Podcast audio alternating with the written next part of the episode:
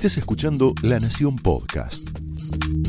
A continuación, Jonathan Viale aporta su mirada sobre la realidad nacional en Más Realidad.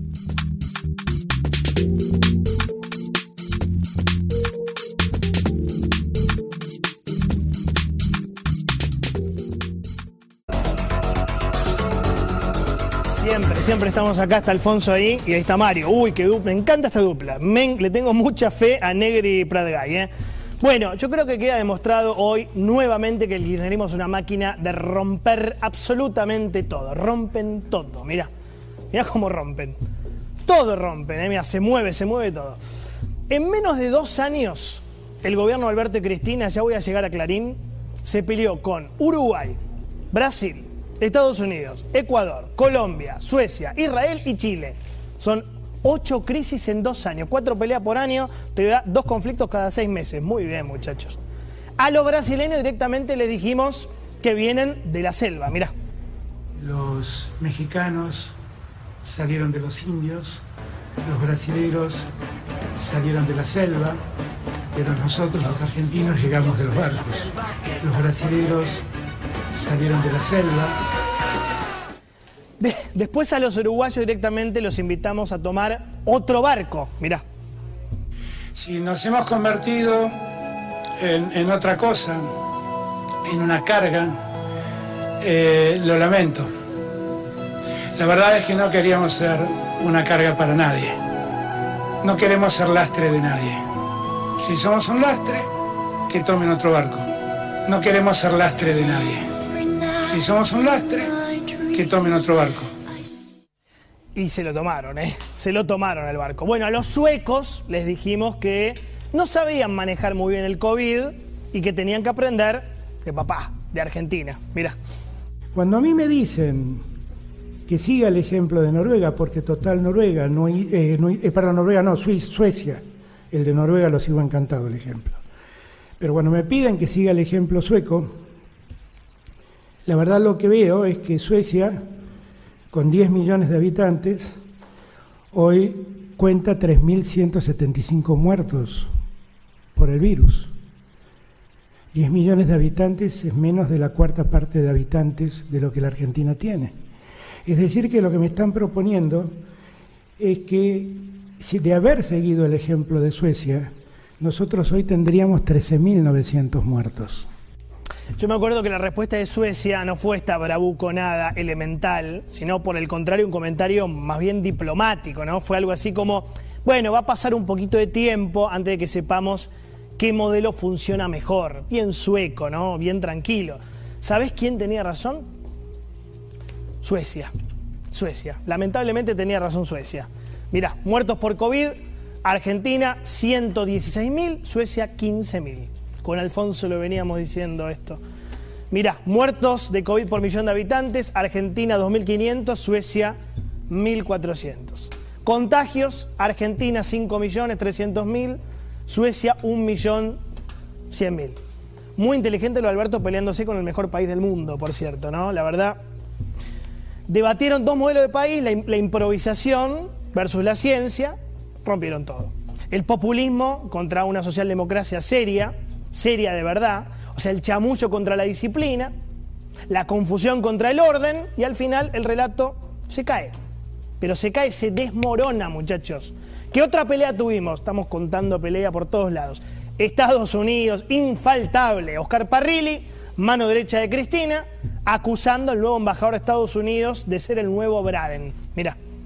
Y solamente recordar para la historia que ya hubo un Braden que formó la Unión Democrática y fue a elecciones alentando a la oposición en contra del Perón y al cual, igual que a Macri en el 2019, le ganamos. Gracias, Presidenta. De nada. Para los más jóvenes, Braden o Braden fue embajador de Estados Unidos en la Argentina en el 45. Parrilli se fue atrás en el tiempo tratando de unir a toda la oposición contra Perón, la famosa Unión Democrática. ¿Qué hizo el peronismo? Empapeló el país con una consigna que era Braden o Perón. Bueno, muy moderno Parrilli cree que estamos igual que hace 75 años. Para Parrilli el mundo es el mismo que en 1945, así estamos, ¿no? Pero hay más peleas.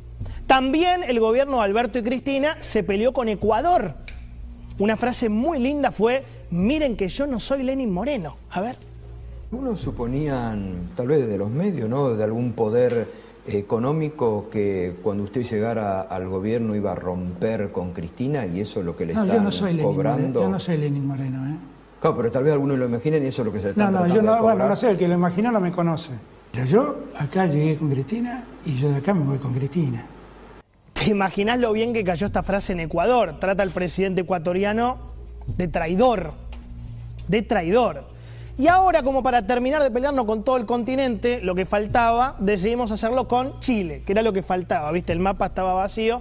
Bueno, y Rafael Bielsa, el embajador argentino en Chile, tuvo la brillante idea de decir que el candidato ganador, Cast, es pinochetista, xenófobo y antiargentino. Muy bien. Arrancamos muy bien las relaciones con el posible futuro presidente chileno. Bien, Rafael. Cancillería chilena se enojó, obviamente reaccionó mal. Estas expresiones representan una intromisión y tienen razón. Inaceptable en los asuntos internos de Chile, tienen razón. Pues fíjate lo maduro que es Chile, ¿no? Porque la Cancillería chilena sale a defender un candidato que no es el oficialista. Ellos no mezclan al Estado con el partido de gobierno. Es lo que corresponde. Ellos pueden separar Estado y partido. En cambio, el amigo Rafael Bielsa se dejó ganar por la ideología. Primero defendió el terrorista, el emo este, Jones Wallace, y ahora le tira un misil al candidato ganador en Chile. Hablando en serio, hay que repensar, esto lo digo muy en serio, cómo gastamos plata en la Argentina. ¿eh? ¿Querés saber el sueldo de Rafael Bielsa? Pará, pará, pará, pará. ¿Querés saber el sueldo de Rafael Bielsa? ¿Te podés sentar? ¿Estás sentado? Dale. Sueldo de Rafael Bielsa. Sí. 15.300 dólares por mes son tres palos por mes. Te lo paso en limpio. Rafael Bielsa gana 100 mil pesos por día. Te lo paso en. Yo sé que es una patada acá, ¿no? Acá. Un jubilado que gana la mínima necesita 115 meses para llegar al sueldo de este buen hombre. En serio, con todo respeto, ¿para qué le sirve Bielsa al Estado argentino? ¿Para defender terroristas? ¿Para romper las relaciones con Chile? Todo al revés, lo que tiene que hacer un embajador. ¿Hace falta gastar tres palos por mes para esto? Para esto. Por eso digo, hay que repensar cómo gastamos la plata de todos y de todas. No está mal que Bielsa tenga ideología.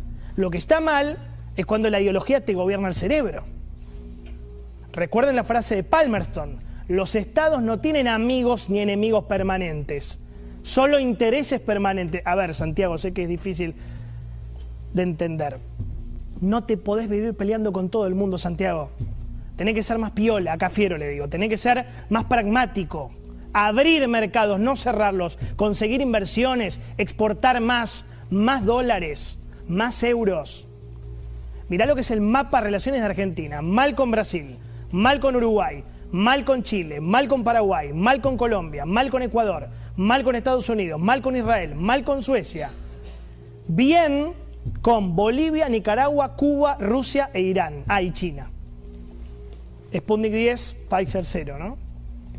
Esto pasa porque las relaciones internacionales las maneja Cristina Fernández de Kirchner, la verdadera canciller.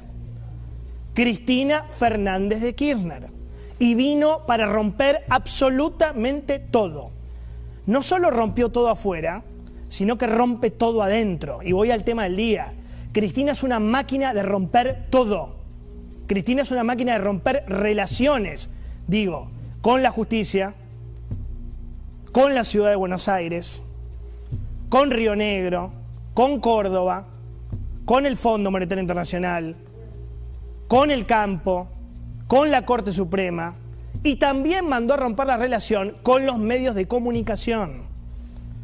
Esta locura de hoy, que pasó anoche en realidad, de un grupo de encapuchados poniendo bombas Molotov en el edificio de Clarín, esto solo se explica en un contexto de hostilidad creciente del gobierno de Cristina y Alberto para con los medios. Esto es gravísimo. Y las cosas siempre suceden por algo, no te olvides. Yo preparé una línea de tiempo rápida para entender por qué pasó lo de Clarín y por qué estos pibes rompen todo, todo lo que tocan. 22 de septiembre, Igi dice, un día el pueblo se va a levantar contra los medios. Después, el 18 de octubre, Cristina dice, los argentinos se merecen mejores medios. Después, el 18 de noviembre, Capitanich dice la gente empieza a pensar lo que los periodistas proponen. Hay que regular los medios. ¿Cómo termina la historia?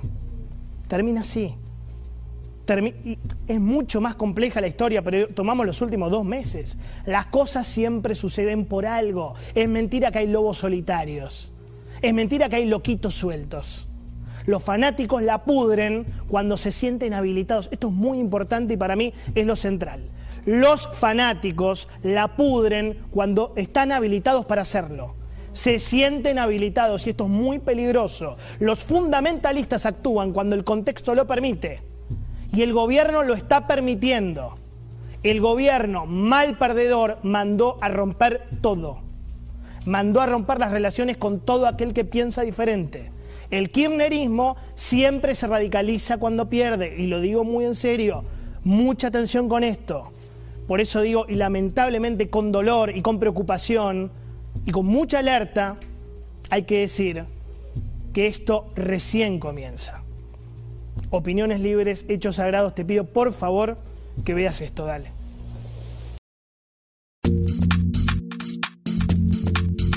Esto fue Más Realidad un podcast exclusivo de La Nación. Escucha todos los programas de La Nación Podcast en www.lanacion.com.ar. Suscríbete para no perderte ningún episodio. Estamos en Spotify, Apple Podcast, Google Podcast y en tu reproductor de podcast favorito. Seguí escuchando La Nación Podcast.